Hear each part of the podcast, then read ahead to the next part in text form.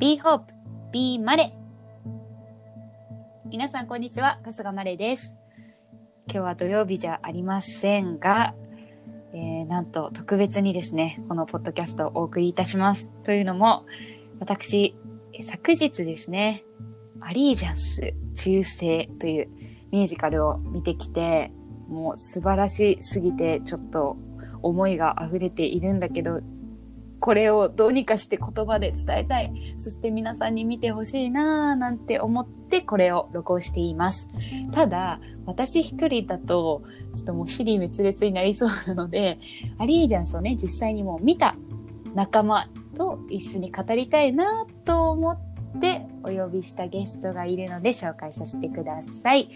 なんと、この b ホップ美までありのまま生きる2回目の登場でございます。松岡さや子さんです。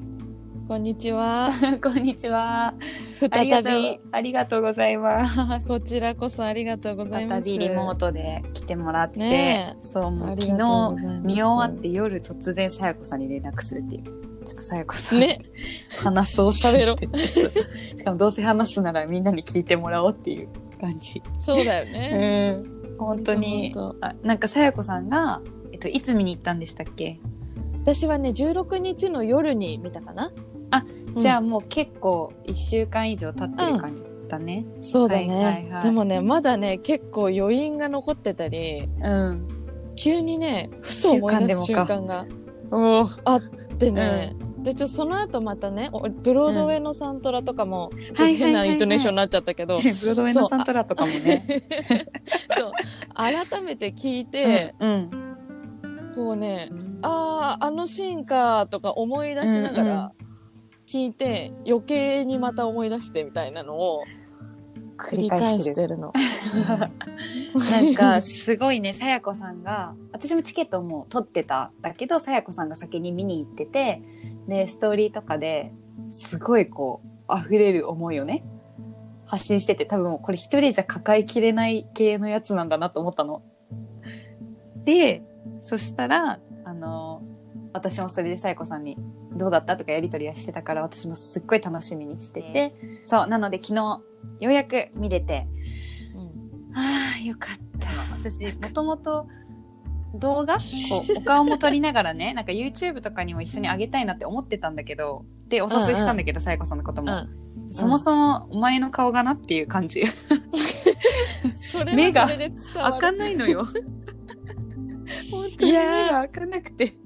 あれもうね、途中からなんだかもう、涙が止まらないし、もそうなの。う、私このアリージャンスに関して言うと、私は友達に誘われて見に行って、もともと自分ですごい見に行こうって思ってたわけじゃなくて、あ、そうなんだ。そうなのよ。で、っていうのもなんでかって言ったら、うんこれ、結構感想にも大きく関わってくるとこなんだけど、はいはいはいまあアリージャンスはもともとね、存在は、作品の存在は知ってたんだけど、はい。なんか日本の歴史っぽいみたいなことまでは分かってて、うん。レアサロンガとかが出てるっていうことも知ってて、まあ、有名なところで言うと、ミス・サイゴンのキム最年少でやった俳優さんですよね、ねブロードウェイで。そうそう。そうだね。で、そういうのは知ってたから、すごい気にはなってたんだけど、うん。あの、実際その CD を聞いたときに、うん。なんか、これは日本っていうか、チャイニーズなのか？みたいな。うん、なるほど、なるほど。を実はすごく持ってて、一、うん回聞いたっきり、ちょっと離れてったのね。そうなんだ。そう。で、日本でやるって聞いて、うん。こう題材的にはすごくいいだろうなとは思ってたけど、うんまあ実際、まあでも、そこまでハマらなかったっていうのがあったから、うんこう自分でこう、もう行きたいっていうほどの気持ちは最初正直なくて、なるほど。始まる前も結構うんいい意味で、その時はなんていうの？期待も、こう、そこまで高くなく、ある意味リラックスして見れてた。な状態でね。うんうん。うんそうそう。それで始まってから、うん。少し経って、まず最初の感想がね、舞台上で日本人が演じてて、日本のバンドが生演奏でやってるの聞いたときに、あ、結構普通に日本だと思って、そ その違和感が拭え、結構すぐ拭えて、そこからスーって入って見れるようになって、へえ。そうそうそうそう、最初のね、なるほ本当。みんなで歌うナンバーが多分2曲目ぐらいになって、そこら辺でだいぶスーッと入ってって、っていう感じもうじゃああのだったね。世界の中にうん行けた感じなんだ。そうそう。そうなんかアリージャンス自体をね、見てない方というか、なん、何のミュージカルなのって方がいるかもしあれないから。そうだ。ね。ね、ちょっと、は、それもお話ししたいなと思うんですけど、ちょっと私うんうん公式の方からあらすじ読みますね。自由の国でアメリカ人として生きていた彼らはある日突然日系という理由だけで国家の敵とされ強制収容所に、えー移送されてしまう。アイデンティティを否定された中で何に忠誠を誓い何に信念を持って生きるのか葛藤しながらも希望を見つけ前に進んでいく人々を描く。はいこんな作品です、なのでまあえっと第二次世界大戦中のアメリカにいた日系アメリカ人たちがまあどういうことを思いどういう人生を生きていたのかっていうお話です。うんうん。で、さやこさんが今ね、こう、なんで見に行ったのかって話をしてくれたけど、私は、えっと、最初に見たのがね、多分2年前ぐらいだったのかな、うん。3年前になるのかな、日本の映画館でブロードウェイの映像を流すっていう企画があったんだよね。で、うんうん。それを見に行って、だから映画のスクリーンで、ブロードウェイ版のアリージャンスが映像収録されたものを見たの。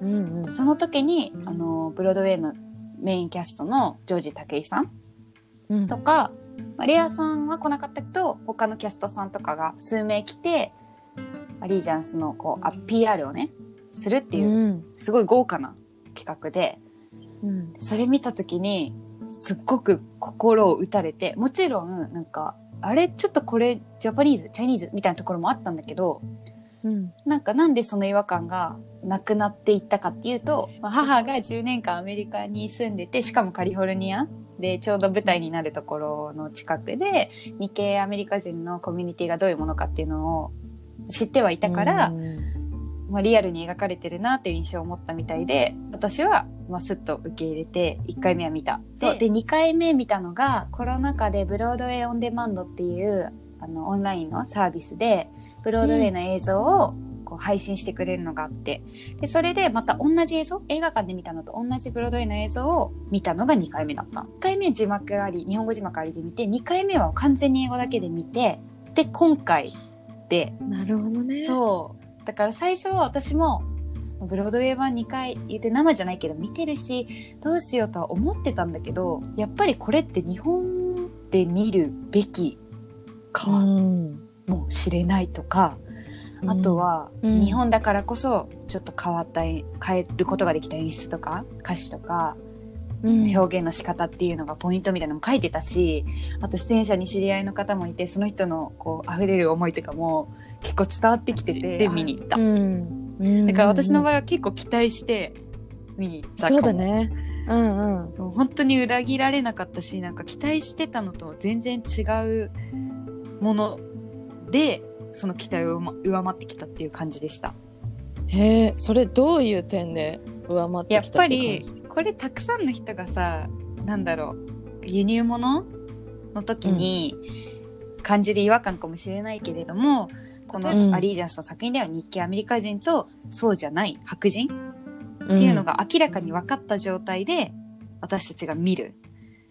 うん。っていうのがさ、ベースの作品じゃん。その何みんながフランス人を演じるとかとまた違うじゃない？そうだね。そうそう。んんだからそこの演出をどういう風にしてるんだろうとかはすごい気になってたの。気になってたけどそこまで想像しないで行ったの。うんうんうん。そうそう。そしたらなんか、あ、言語、これ言っちゃったら見に行った人あれなのかな？いやーでもここはそうだねでも実際見てなんて言うんだろうもう元々の英語の歌詞の時点で日本語が使われていたりとか、まああとあれだもんねその日系アメリカ人って言ってもやっぱ 3, 3代4代にわたるから、うん。その言語がうん。英語が喋れるのか日本語が喋れるのかみたいなのが人によって結構差がすごいあるっていううん。設定じゃない？うん。それをこう、私はブロードウェイの方あんまりよく知らずに見たけど、あ、こういう表現でやるんだとか、ね。だからこの人は日本語が分かってて、この人は英語分かってて、この人は日本語しか分からなくてとか、うんそこら辺の表現はでも本当に難しいだろうなーってね。見て思った思った。えやっぱさあれ？初めてあの作品を見たものとしては混乱した？一番でもうん衝撃を受けたのは、うん初めて英語が飛び出した瞬間。おおなるほど。にうん。おーと思って。うん。であここはこのまま英語でここ日本語なんだみたいなのが 切り替えがすごくうん。おーとは思ったね。なるほどね。ででもそこでこうどういうふうに表現したいからここまで喋らせたのかっていうところもなんかうわかるすごい意図はすごい分かったから。そうだね。確かうに、んうん。だからなんか本来それにもね慣れてくよね。見ているうちに。そうだね。不思議と、うんうん。ん途中からこう英語でやってた時はここどれぐらい日本語使ったんだろうとか。そなんか私の印象だと気になったりね。さ日本語がほんと少ないの。えっとブロードウェイ版いやそうだよ、ね、そりゃそうだよね。見る方がそうだから、でも例えばじゃあ今さや子さんが感じた英語が出てきたって時のちょっとビクっていう感じが、うん。えっとブロードウェイっていうかまあアメリカで英語ベースで演じられてた時に、日本語のセリフがいきなり出てきた時に英語を使う人が感じるビクッと似てるんだろうなって思った。今聞いてて、そうだね、うん、だからハッとさせられる感じ、うん、なんか違うと思われてるもの同士なんだっていうのがなんかそこでハッとさせられるし、その違いもあるけれども例えばまあ あのハンナっていう役とサムっていう役がこう思いを寄せるというシーンとかがさうん。白人と日系アメリカ人だからまあ許されないの恋で描かれているけれどもうん。でも、み、見るからに、私たちが見ていると、二人は日本語で喋ってるし、日本人じゃない？映るものは。だから、それが、どんな人種でも、え、私たちって結局同じ人間なのにねっていう、なんかすごい皮肉に見えて、うん、うん、そうねすごくなんか聞いてた。パンチがう。んだから歌の内容とかもそうだよね。なんで、全然違う人間じゃないのにね、違うく見るかもしれないけど違くないのにね、本当はみんな一緒なのにね、ってなってた、私は。うん。しかもこの、うん。なんか特徴にすごく思ったのがうん。私はこう戦争もののミュージカルってやっぱ他にもあるじゃない、うん。例えば、私は劇団四季の昭和三部作って言われるその戦争があった時代の作品が3つあるんだけどそれは全部見たことがあって、うんうんやっぱそれってこうどれもすごいいい作品だなって私は思うんだけど、全部日本人が作った日本人目線のもの、うん。いろいろこう外国との交流はあるものがあるけど、うん。やっぱりそういう視点が多かったりするうん。し、こっちは日本は戦争に負けた国としての立場がどう描かれるかとか、うんそういう感じがするけど、このアリージャンスに関しては、うんアメリカ人でもあり、日本人でもあり、うん。でもみんながそれぞれのために、こう、うん。それこそ忠誠っていうね、アリージャンスっていう忠誠を、みんながそれぞれの形で体現していくけど、うん。まあそれのやり方が違うとか、うん。立場がちょっと違うからそうなっちゃったとか、本当に、そでも根本はね、引き裂かれたりとか、逆につながりができたりとかね。根本はみんなこう、身近な人、そのさっき話に出たサミーとうん。花とか、あとはもうその木村家とか、そういう本当に近しい人たちのとのより良い生活とか、うん。愛を守るためのそれだよねっていうことを、結果的にはそれなんだなっていうのを、ね。うん、確かに。なんか誰も悪くないじゃない？そうの物語、ストーリーの構成としてもさ、悪者がいないって私には見えて。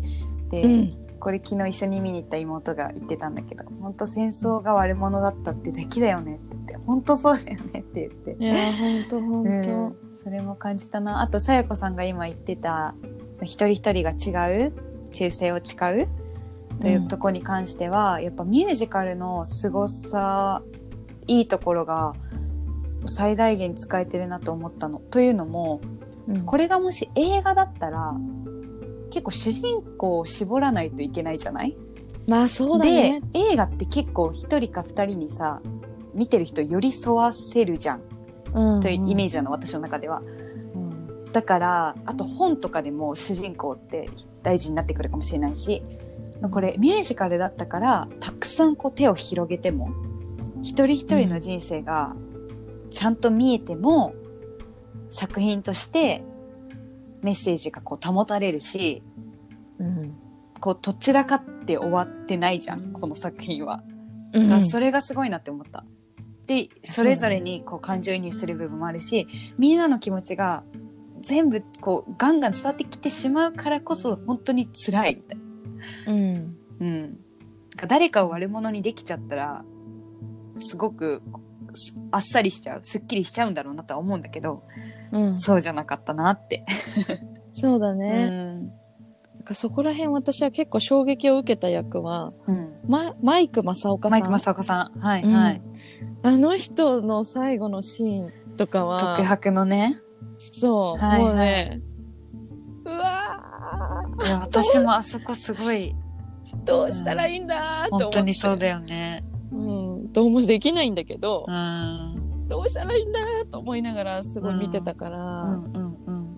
私さ、あのシーンが、てかマイク正岡さんの周りのシーンってね、うんうん。そのブロードウェイ版の映像で見てた時って結構難しい言葉が多くて、なんか、ね、で、タンタンタンって進むから、多分全部把握できてなかったんだよね。だから今回日本語でちゃんと自分の母語で見れて、初めて、て彼にもう寄り添えた気がした。自分の心が。ねそのどうしたらいいのって慣れたから、今まで一番自分とはこう心の距離遠かった人だったなって思ってたの。そこも、うん、私もそういう意味では衝撃だったかもしれない。なかなかこういう人に、うんこう、感情移入ができるような作りっていうのは、うんなんか珍しい気がするね。そうだね。そうだよね。そう、マイク正岡さんは実在した人で、日系アメリカ人市民同盟、JACL っていう団体の、えっ、と、エグゼクティブか、の、まあ人なんだよね。だから本当にいた人だしね。うんうんなんか本当にあったことなんだっていうのがやっぱりきついよね。あとは、まあ、日本に原爆が投下されるというシーンー、とね、か、うん、あそこはあねそ、こもきつかったよね。きつかったし、うんすごくね、でも感動したのが、うんあそこで、まあ、CD とか聴けば、まあまあわかるからあれなんだけど、うんいてついたっていう曲なんだよね。うんあそこで使われてる曲が。うんそれで私、あそこは本当に鳥肌とかいうレベルで収めてはいけないと思うけど、うんまあ、そういう感覚が一番立った場所で、うん。そうだね。で、改めてね、CD を聴いたときに、うんしあそこのシーンのあの、いてついたという曲、すごくね、日本人キャストの時の、うん。いてついたの意味が、うん。とっても重く感じた部分だったし、多分音楽的にとか、うん。すごく染みついてる部分、文化が染みついてて、日本的な、ちょっと旋律っぽくて、うん。私たちが小学校、中学校、高校とかでやったような合唱みたいなものが、はいはいはい。こう最大限に活かされてるっていうね、あのシーンはね、すっごいパワーだったよね。すごいパワーだったうん。し、やっぱ日本人だからできる表現っていうのも、すごいあるんだなっていうのを感じたね。うん。うん。1幕が85分で、2幕が50分だったんだけど、確か。あ、そんな感じだったっけ？そんな違うのって思わない？なんか全もう然60、60ぐらいだと思ってた。そう、それぐらいこう、グッて引き込まれるし、もう、え、ちょっともうここからは、あの、見たあ、これから見る予定の方は全然オフしてもらっていいんですけど、うん。なんかもう私何回見ても、もうおじいちゃんが本当にダメで、なんかダメっていうのはいい意味でね、うん。弱いってことね。なんか、それに弱いの、なんだろうな。結構すべてをこう、俯瞰して見てる、超えている人がそこに一人いてくれることの、み見てる側の安心感もすごくあって、うん。だからこそ、こう、英語がじゃあ喋れないおじいちゃん。日本人じゃない、彼は。そういう意味ではさ、私たちも一番近い存在ではある。うん。でそのおじいちゃんがこのコミュニティの中でどういう存在なのかっていうのがこう伝わってきてうん。そのおじいちゃんが発する数少ない言葉がなんかすごくししみるんだよなって思っていついつ見てもそう思うし、えさやこさんはなんか特別お気に入りのシーンとかありお気ましたか？に入りはね。一、週間経っても思い出しちゃうシーンとかあります。まあ、さっきのいてついたとか、ん。まあ、それに付随して、うん。お気に入りでは全然気に入ってないんだけど、うんあのね、その後の、まあ、これもめっちゃネタバレだけど、うん。その直後のシーンがお私ねね。衝撃的すぎて、はいはいはい。やっぱりアメリカで起きたことが描かれる作品ってこうなるのかっていう概念が、そうだ、これは戦った場所が相手がアメリカだったし、うんまあ、自分の日本で教育を受けてきた身としては。うんで、そうだ、勝利をしたっていう立場のかん、あれがあるのかっていうことを、そうだよね。あんなにね、もうね、曲調がすごい明るいんだけど、んあんなに曲調が明るくて全然笑えなくて心がふふわ、こう、高揚しないっていうことあると思って、うん、すっごいシニカルだよね。そう、あれがね、結構来たのと、あとね、もう一つはでもシンプルに、うん。あと、サミーとうん。花が出会ってすぐのはい。曲。いかだ、いかだ。さあ、さあさあ、ああいうね、こう、ちょっとこう、コメディっぽい曲とかうん。入ってるのも楽しかったね。結構ねいろんな曲調もあるよね。ベースにこう、私たちの耳なじみのあるこう旋律っていうのはあありつつも、うん。結構こう遊びの幅が広いというか、そうだね引。きつけられるよね。うん。うんショーで、こう、ショーアップされてるシーンみたいなのがあるからこそ、なんて言うんだろう。80分、一部の80分が辛くなく見れる部分も あるかなとか。そうだね。うん、個人的にはそういうの結構好きだから、うんうんうん。そういうシーンはね、普通にお気に入りだな。わかる。うん、そう、だからなんか、見に行くか悩んでる人もなんか、もちろん辛いんだけど辛いだけじゃないよっていう。うん。あとさ、演出、照明？すごかったよね。すごかった。すごかった。うん、私は国際フォーラムホール C の空間、こうやって埋められるんだと思って。構なるほどって。広いもんね。広い、うん広い、広い。びっくりしちゃった。あれはでも日本のオリジナルの演出だったのかな？うん、だよね。そうだね。ね。ちょうど私その前日に今、あの、ブルームっていう作品に携わっていて、はい配信ミュージカル。うんあれで渋谷さんと、あの、実はお会いできてて、うん、だから明日アリージャンス行くんですって言ったら、んあ、ホールシーンね、意外と広かったみたいなのをおっしゃってたから、あ、それをどういう演出なを変えたんだろうかと思ってたの。だからこう、プリサイスにブロードウェイ版がどういう演出だったかっていうのを映像で見てるし、全体図は私も覚えてないんだけど、申し訳ないけれども。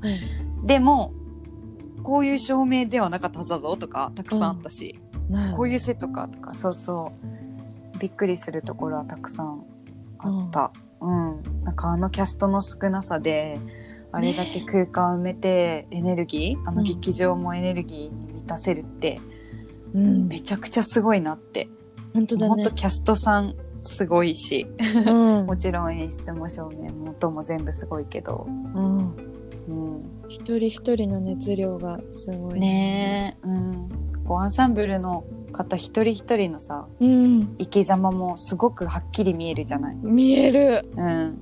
こう私ね、渋滞しないというか、一人うまね、く綺麗に。そうそう。すっごいね、面白くてうんつぼっちゃった人がいて、何？つぼっちゃった人がいて、うん。なんかね、女性で一人なんかうんちょっとおばさんっぽい設定の人がいたんだはいけど、はいはいはいはい。もうね、その人がね、見てる、なんか見てるっていうかね、気づいてる、気づくとその人は追ってるんだよね。それで、ダンスパーティーのシーンがある。これ毎回やってらっしゃるかわかんないけど、うんダンスパーティーのシーンでね、うんあの、ずーっとね、裏拍でこう、1、2、1、2の拍手ができなくてね、一人だけずっとね、この、表なの？そう、民謡みたいに表で拍手してる人がいてね、その人がね、出てくるたび面白かったの。私違う人追ってたわ。本当？すごいな。やっぱそういう意味ではなんか、もう一回見たい。すごい。いや、でもだからこの年齢の設定で、こう、日本のこういう曲を聴いて育ってる人世代の。役なのかなとか、そういうのがすごい見えたから、うん。ああ、こう、あ、いろんな人がこう混ざってる環境なんだなっていうことがそれでも伝わって、うんすごい楽しかった。そううん。あ、面白い。そういう見方はあったのか。もうね、隣にいる友達にもうね、耐えられなくてね、ずっ伝えちゃった。と寄りかかって、もうダメだみたいな感じになってた時期があったんだよね。そうそう。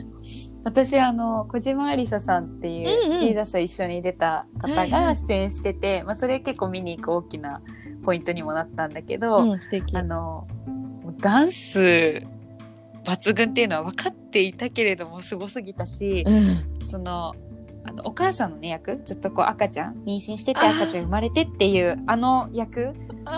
で、なんだろう、本当にセリフとかさ、歌でそれを表現しているわけじゃない、ほとんど。うん。なのに、なんか私はすごい、なんかみんなだと思うけど、うん。やっぱり彼女の人生とか彼女の家族の人生とかもすごく印象に残っている。うん。あの役は印象的だよね。うんうん。名前もわかんないけど。そうなの、う名前をそこで言われることはないんだけど、ん。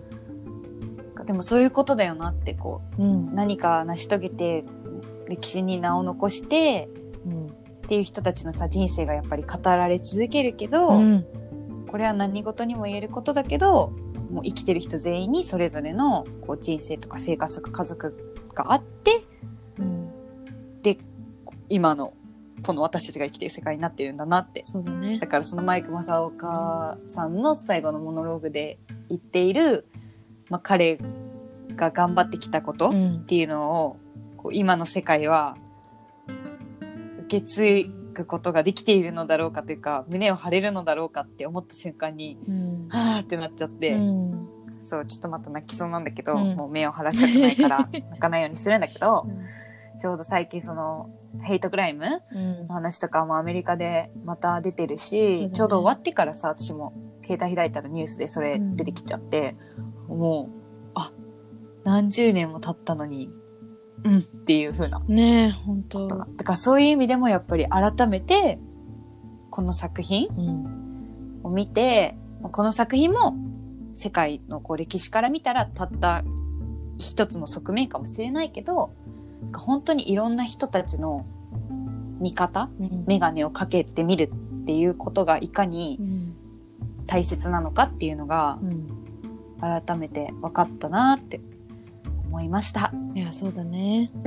でもこれが本当に後々だからいろいろ考えてみると、これをブロードウェイでやってたのかって思うと、そうだよね。それもやっぱりいろんなね、この有名な俳優さんが出たりとかそういう力もあるかもしれないけど、うん。やっぱでもそういう方たちにこういう題材を演じさせるっていうこと自体とか、うん、この作品をブロードウェイのあの劇場でやってたっていうその事実自体がもうすごいことだったんだなっていうのをねね思って。そう。うん。もうブロードウェイがまたいつかやってほしいし。全てだとは思わないしやっぱそれが日本でこういう風に上演されたことも大きな意味があることだと思うし。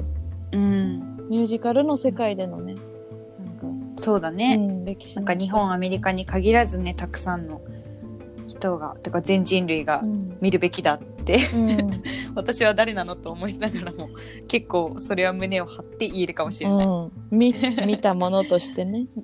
うん、そう思いました。うんはい。なんかちょっと、しんみりな感じになったけど、ちょっとこれ聞いて、あの、見てくださる方一人、一人でもいいから。ねえでも昨日ね、私の友達がどうだったって、私が行ったよっていう投稿を見てどうだったって来て、思いを、思いをうわーって言ったら、あの、今日行ってくれるらしいです。おー、すごい。あ、もう、じゃあ行きますって言って。いやでもこれは分かち合える人が増えてほしいから。そう、本当にそううん思う。ね今結構さ、いろんなミュージカル輸入物来てるそうなんだよね。だからみんな今月見たいの多すぎるみたいな言ってるけど、まあ、他を私も見てないから一概には言えないけれども、なんか日本に来て日本人が今日本でやる意味っていうのでは、まあ、個人的に他の2作品は私ブロードウェイで見てるから、うんうんうんアリージャンス押せるよなってあ思ってます。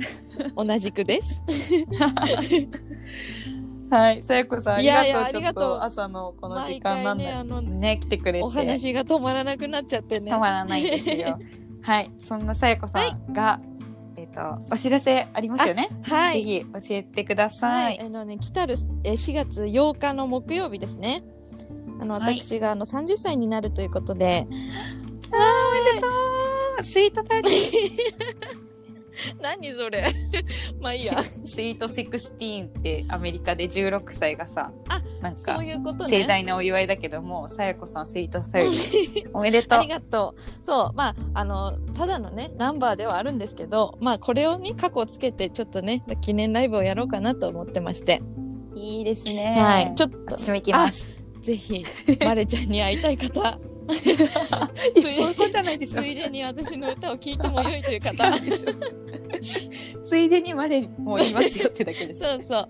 いや、だからちょっとね、私はこのね、練習をしながらのアリージャンス見たからね、えー、はいや、やろうかなとか、ちょっとき、えき、気持ちが揺らいだけど、ちょっと今回はね、こうやらないところに踏みとどまったおりとか。ね、そういう、あの、日々いろいろ揺らぎながら、あの、皆さんご存知かもしれませんが、だいぶ気ままに進めておりますので、はい。よかったら聞きに来てください。楽しみにしています。これはさやこさんのインスタとか、ツイッターとか見れば、はい。大丈夫です。あとはねどこからチケット買うかとかね。あと配信もあるんですよね。配信もあります。あれは配信自体は無料で YouTube でやるもので、あの、一応投げ銭もできるようになっているので、もし、ぴょんとプレゼント代わりに押していただける方がいたらうんうん、嬉しいです。そうですね。皆さんじゃあお家にいても楽しめるし、まあ、あの限定数あるけど、さやこさんの生歌をね、聞くチャンスも、はい。なかなかね、今そういう機会減ってきてるので、お見逃しなく、ねということで。ね。はい。じゃあ今日のゲストは、えー、2回目の松岡さやこさんでした。ありがとうございました。はありがとうございました。